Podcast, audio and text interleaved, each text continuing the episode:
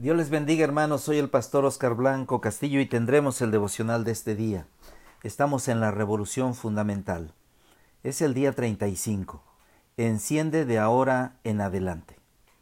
Dice así la palabra de Dios. Abra su Biblia en Efesios capítulo 5 versículo 8 al 9, inclusive hasta el 10. Dice así. Porque en otro tiempo erais tinieblas, mas ahora sois luz en el Señor andad como hijos de luz.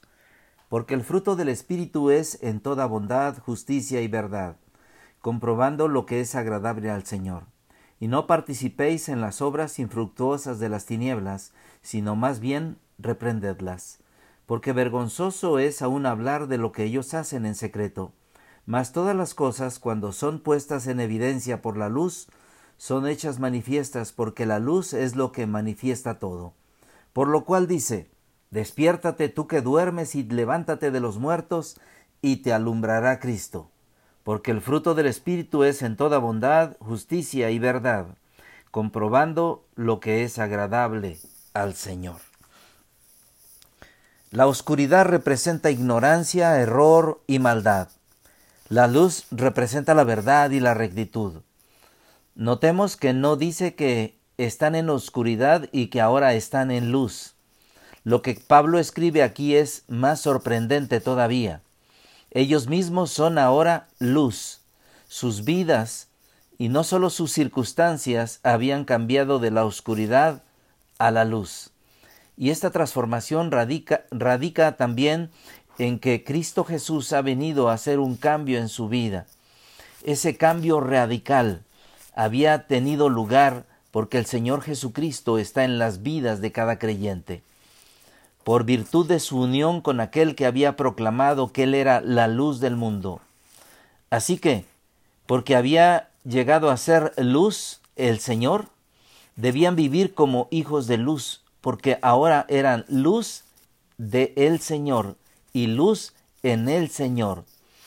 Como quienes pertenecen a la luz, su conducta debe estar de acuerdo con su nueva identidad.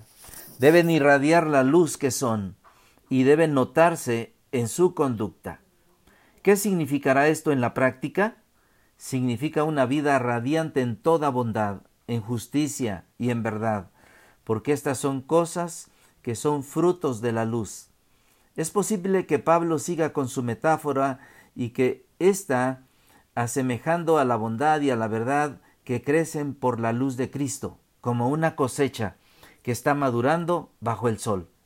La metáfora de luz habla vívidamente de la transformación, de la transparencia y aperturas cristianas, de vivir gozosamente en la presencia de Cristo sin nada que ocultar, sin nada que temer.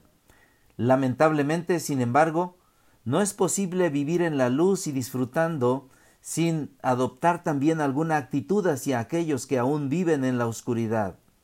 ¿Qué actitud será esta? ¿Negativamente?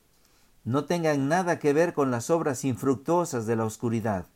Mientras que la luz produce el fruto de la bondad y la verdad, las obras de la oscuridad son infructuosas, improductivas, estériles, no tienen resultados beneficiosos. Por otro lado, las obras malas merecen ser denunciadas, es decir, desenmascaradas y reprendidas, porque da vergüenza aún mencionar lo que los desobedientes hacen en secreto. Así es que, ponga león a la vida, que nada ni nadie le impida cumplir con la misión que Dios le dio, porque a cada uno de nosotros el Creador nos ha dado la luz para compartir con los demás. Así es que pongamos on a la vida, encendámonos en esta semana. Que Dios les bendiga.